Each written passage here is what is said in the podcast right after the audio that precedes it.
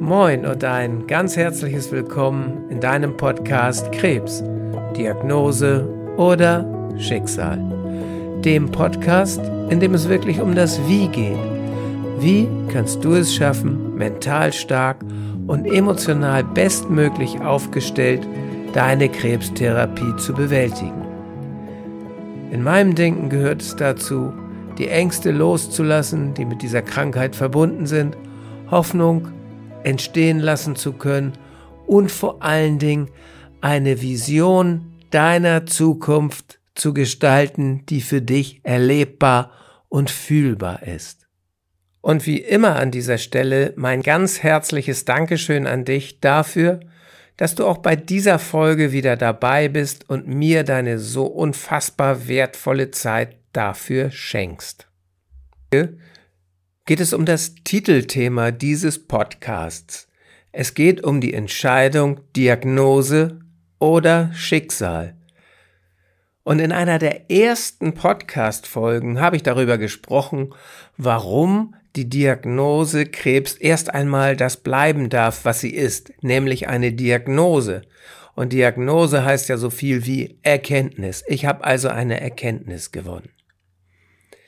Wenn du für dich die Entscheidung getroffen hast, deine Erkrankung erstmal für die Zeit der Therapie und am besten auch für die Zeit danach als Diagnose zu betrachten und nicht als dein Schicksal, geht es ja darum, wie du das jeden Tag schaffen kannst, deine Erkrankung aus dieser Perspektive zu betrachten. Und vor allen Dingen geht es ja darum, die Vorteile zu genießen, die du für dich haben kannst, wenn du das schaffst und wenn du deine Erkrankung aus dieser Perspektive betrachtest. Und das hat absolut nichts damit zu tun, dass du nur positiv denkst und alles andere ignorierst das Gegenteil ist der Fall, denn du übernimmst Verantwortung für deine Erkrankung und du betrachtest sie als Diagnose. Das bedeutet für mich, dass du Chancen suchst, dass du nach den besten Therapien für dich Ausschau hältst, dass du danach schaust, wie kannst du deinen Körper möglicherweise mit komplementärmedizinischen Therapien unterstützen, stark zu bleiben, was kannst du auf der mentalen Ebene tun. All das zählt für mich dazu, wenn ich meine Erkrankung als Diagnose betrachte. Denn dann gebe ich mich nicht den Ängsten hin, nicht den Sorgen hin und nicht dem schicksalhaften Denken, was mich im Grunde genommen lähmt. Selbstverständlich ist jedem von uns klar, dass für einige, vielleicht sogar für viele Menschen, die Diagnose Krebs auch ein Schicksal ist. Eine gesundheitliche Beeinträchtigung für einige bedeutet es auch den Tod. Das wissen wir alle. Aber müssen wir jeden Tag daran denken? Hilft uns das? Sind diese Gedanken dienlich, wenn wir uns auf die Seite des schicksalhaften Denkens stellen? Ich denke nicht. In meiner Philosophie und so wie ich auch mit meinen Klienten arbeite, ist es für mich richtiger und dienlicher, wenn ich mich auf die Perspektive stelle, ich habe eine Diagnose, eine Erkenntnis, jetzt gehe ich damit um und suche die bestmöglichen Therapien, um wieder gesund zu werden. Dann bleibe ich im Handlungsmodus. Dann bleibe ich aktiv. Das ist die eine positive Folge, wenn ich meine Erkrankung aus der Perspektive Diagnose betrachte.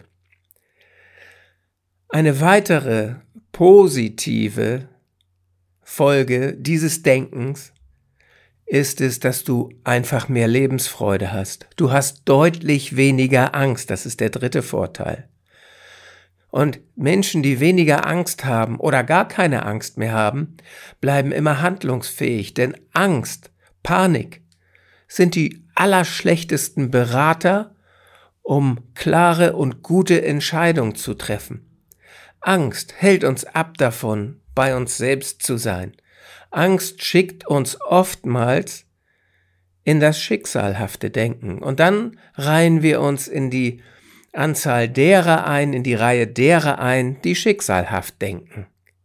Und ich denke, diesen Menschen geht es nicht so gut, mental und psychisch und auch körperlich wie denen, die im Diagnosedenken sind.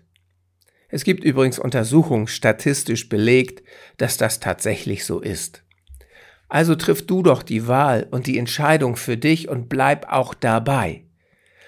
Und jetzt bekommst du von mir sechs Tipps, wie du das jeden Tag schaffen kannst. Zum ersten ist es natürlich das, dass du deine Gedanken sortieren darfst und dass du Verantwortung übernimmst für deine Gedanken. In Folge 13 und 14 habe ich darüber gesprochen und dir viele Tipps gegeben, wie du das schaffen kannst. Sorge dafür, dass deine Gedanken für dich arbeiten und nicht gegen dich arbeiten. Auch das ist nicht immer einfach, denn sollte mal eine Therapie nicht so richtig gut funktionieren oder es kommt eine weitere schlechte Nachricht von den Ärzten, ist es sicherlich nicht einfach beim Diagnosedenken zu bleiben. Aber auch da wird es dir helfen. Achte also darauf, wie du denkst, schaffe dir eine dienliche Gedankenwelt, die Gefühle in dir erzeugt, die dir helfen. Denn ich sagte es ja schon in einer der vorigen Folgen, Gefühle sind die Sprache mit dem Körper, also sprech doch positiv mit ihm, wende dich in Liebe und Zuversicht ihm zu und das kannst du ihm zeigen, indem du so fühlst. Der zweite Tipp ist, schaffe dir Ziele. Ziele für die Zeit nach der Therapie, Ziele, Etappenziele in deiner Therapie. In den Folgen 8 und 11 habe ich über die Wichtigkeit von Zielen gesprochen und darüber, wie du dir gute Ziele erschaffen kannst und wie du daran arbeiten kannst, sie auch zu erreichen. Mental. Hör dir also bitte diese Folgen an, denn Ziele sind so unendlich wichtig. Ohne Ziel gibt es keinen Weg und ohne Weg gibt es kein Ankommen. Jedes Ziel, was du hast, schafft in dir selbst eine Verpflichtung, bei dir zu bleiben, dein Bestmögliches zu tun, um die Therapie zu unterstützen, denn du möchtest ja dein Ziel erreichen und ich denke, dein Ziel wird sein, wieder gesund zu werden, zu genesen. Der dritte Tipp ist, schaffe dir eine Vision deiner Zukunft erstmal mental, aber erschaffe sie dir so, dass du sie erleben kannst in Gedanken, dass du das fühlst, wie sich das anfühlt für dich, wenn du da bist, wenn du diese Vision deiner Zukunft lebst. Und das muss nicht eine Zukunft sein, die erst in zehn Jahren stattfindet. Natürlich kann sie das sein. Das darf aber auch etwas sein, was in zwei Monaten stattfindet, in drei, in einem halben Jahr, in einem Jahr oder gar nur in einer Woche. Sei es, dass du wieder ein Cappuccino trinkst, dessen Geschmack du vollständig schmecken kannst, weil alles von der Chemotherapie aus deinem Körper rausgewaschen ist, deine Geschmacksnerven wieder aktiviert sind. All das gehört dazu. Wie du das machen kannst, habe ich in Folge 20 erklärt. Der vierte Tipp ist, schaffe dir Glücksbohnenmomente, so wie ich sie nenne. Schaffe dir Momente im Leben, die du in deiner Bibliothek des Lebens einordnen kannst, ablegen kannst, damit du, wenn du sie wirklich einmal brauchst, darauf zurückgreifen kannst. Auch das ist möglich während der Therapie, auch das ist möglich in der Nachsorge. Ich spreche da aus eigener Erfahrung. Ist das leicht? Nein, ist es nicht. Macht es Spaß? Jawohl, das tut es. Und es schafft ein besseres Leben, es schafft mehr Lebensqualität und es schafft vor allen Dingen mehr Freude am Leben. Auf diese Glücksbohnenmomente kannst du allerdings auch zurückgreifen, wenn du dich mal in einem mentalen Tief befindest, wenn tatsächlich all, Entschuldigung, diese schlechten Nachrichten von den Ärzten kommen und du dich neu sortieren musst, mal aussteigen musst, vielleicht aus dem Klinikalltag, aussteigen musst, mental und emotional, aus diesem Alltag, aus diesem manchmal sorgenvollen Alltag, dann darfst du dich deinen Glücksbohnenmomenten zuwenden. Wie du das machen kannst, habe ich dir in Folge 9 erzählt. Also schau auch dahin. Der fünfte Tipp ist, setze dir Anker. Anker setzen ist nichts aus der Schifffahrt, sondern Anker setzen ist eine uralte, sehr, sehr effektive Technik aus der Hypnotherapie, aus dem NLP, aus dem mentalen Training. Du kannst ein bestimmtes Gefühl körperlich ankern. Wie du das machen kannst, habe ich dir in Folge 19 erklärt. Wenn du dir Folge 19 anhörst, hast du die Chance, deinen ersten emotionalen Körperanker für dich zu setzen. Als Beispiel kann ich dir nennen, wenn du immer aufgeregt bist und Angst hast, Sorgen hast, wenn du zur Nachuntersuchung gehst, weil dann dein Gedankenkino wieder anspringt, dann kannst du dir das Gefühl von Gelassenheit an einem Punkt, vielleicht an deinem rechten Handgelenk ankern. Und wenn du dann im Wartezimmer sitzt, dann berührst du diesen Punkt, schließt deine Augen Atmest einmal durch und gehst in das Gefühl der Gelassenheit hinein. So kannst du also auch da ruhiger und zuversichtlicher in dieses Gespräch gehen. Meine Klienten kennen alle diese Techniken und gehen mit deutlich weniger Angst durch ihre Therapie, haben alle Ziele vor Augen, die sie erreichen wollen, haben Lebensqualität und nicht jeder meiner Klienten lebt heute noch, leider. Für diese Menschen ist die Krankheit zu ihrem Schicksal geworden. Dennoch hatten sie bis kurz vor ihrem Tod Lebensqualität, weil sie auf die Glücksbohnenmomente zurückgreifen konnten, weil sie wussten, wie sie ihre Ängste loslassen können. Und natürlich kommen Ängste, wenn man auf den letzten Metern seines Lebens ist. Und wenn du dann wieder in die Ruhe gehen kannst, dann kannst du die letzten Dinge regeln, die es manchmal zu regeln gibt. Meine Bitte an dich ist, bleib du bei der Entscheidung, ich denke, im Diagnosedenken, denn dann habe ich Chancen. Und das darfst du tun, so lange, bis die Ärzte dir wirklich Fakten belegt, medizinisch 100% wasserdicht begründet, erzählen, dass Krebs dein Schicksal sein wird und dass diese Krankheit deinem Leben ein Ende setzen wird. Bis dahin ist mein Wunsch für dich, dass du in Diagnose denkst. Denn dann schaffst du für dich selber deutlich mehr Lebensqualität. Und der letzte Tipp, den ich für dich habe, ist, übernimm du jetzt Verantwortung dafür, dass du deine Krankheit für die Zeit der Therapie und auch für die Zeit danach als Diagnose betrachtest. Und das gelingt dir am besten, indem du ins Handeln kommst, indem du 18 Minuten deiner wertvollen Tageszeit in dich selbst investierst, in Meditation, in mentales Training. Such dir Übungen, die dir diese Chancen bieten, die dich immer wieder, immer wieder zurückführen in die Perspektive zu denken, ich habe eine Diagnose bekommen. Es schafft dir mehr Lebensqualität, es schafft dir mehr Freiraum und es schafft dir ein deutlich leichteres Leben mit dieser Erkrankung.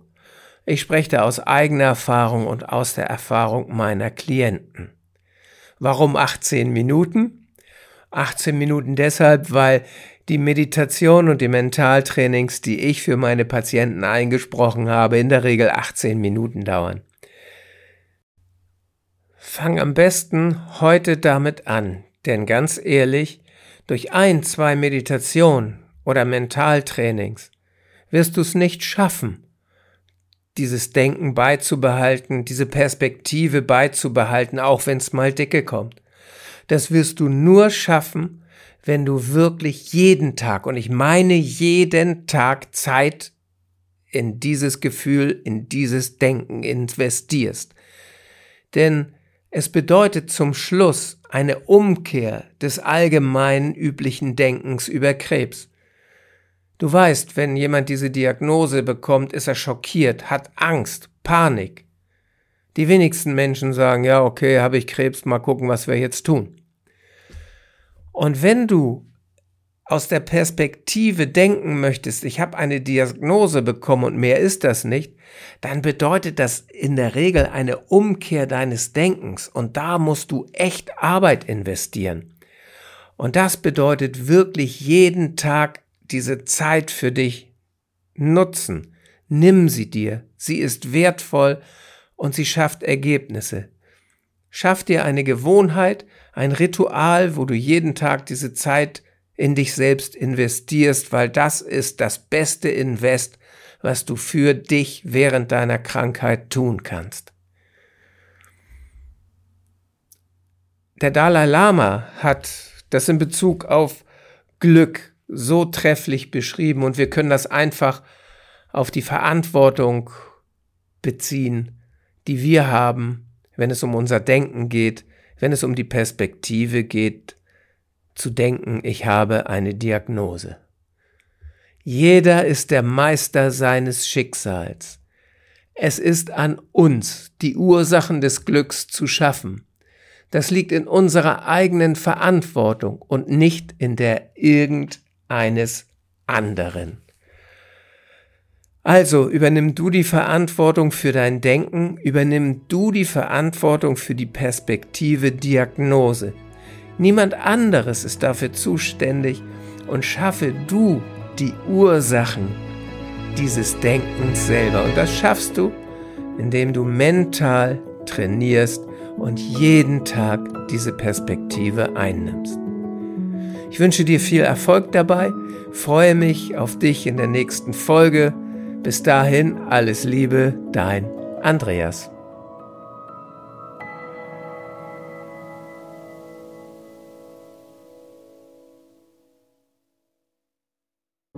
Großartig und vielen, vielen Dank, dass du diese Episode bis zum Ende gehört hast. Und als Dankeschön dafür habe ich jetzt ein wirklich besonderes Geschenk für dich. Gemeinsam mit meinem Team habe ich einen kostenlosen Online-Krebs-Coaching-Workshop für dich und für deine Liebsten erstellt. Denn unser Ziel ist es, dass jeder Krebspatient mental und emotional bestmöglich gerüstet seine Erkrankung bewältigen kann. Innerhalb von zwei Wochen erfährst du in diesem Workshop einige zentrale Grundübungen, um deine Ängste loslassen zu können und um Hoffnung zu schöpfen. Du kannst dabei erste Erfahrungen machen, was ein Coaching während der Krebstherapie und auch danach für Vorteile für dich bringen kann. In diesem Workshop erhältst du sieben Videos, die dir Tipps geben, wie du deinen Fokus auf Genesung legst und die Therapie bestmöglich bewältigst. Du bekommst sechs Audioübungen, mentales Training für den direkten Nutzen in deiner Therapie und ein Workbook als roten Faden für diesen Workshop. Insgesamt haben wir schon über 400 Menschen dabei helfen dürfen, Klarheit zu schaffen, ihre Ängste zu bewältigen und ihren Alltag neu zu erleben. Wenn auch du mit weniger Ängsten, mehr Hoffnung und mit mentaler Stärke durch deine Krebstherapie gehen möchtest, dann sichere dir jetzt deinen kostenlosen Online-Zugang unter www.krebscoaching.com/workshop. Den Link findest du auch in den Shownotes dieser Podcast-Episode. Ich freue mich darauf, dich im Workshop zu begrüßen und auch in den weiteren Podcast-Episoden. Bis dahin alles Liebe, dein Andreas.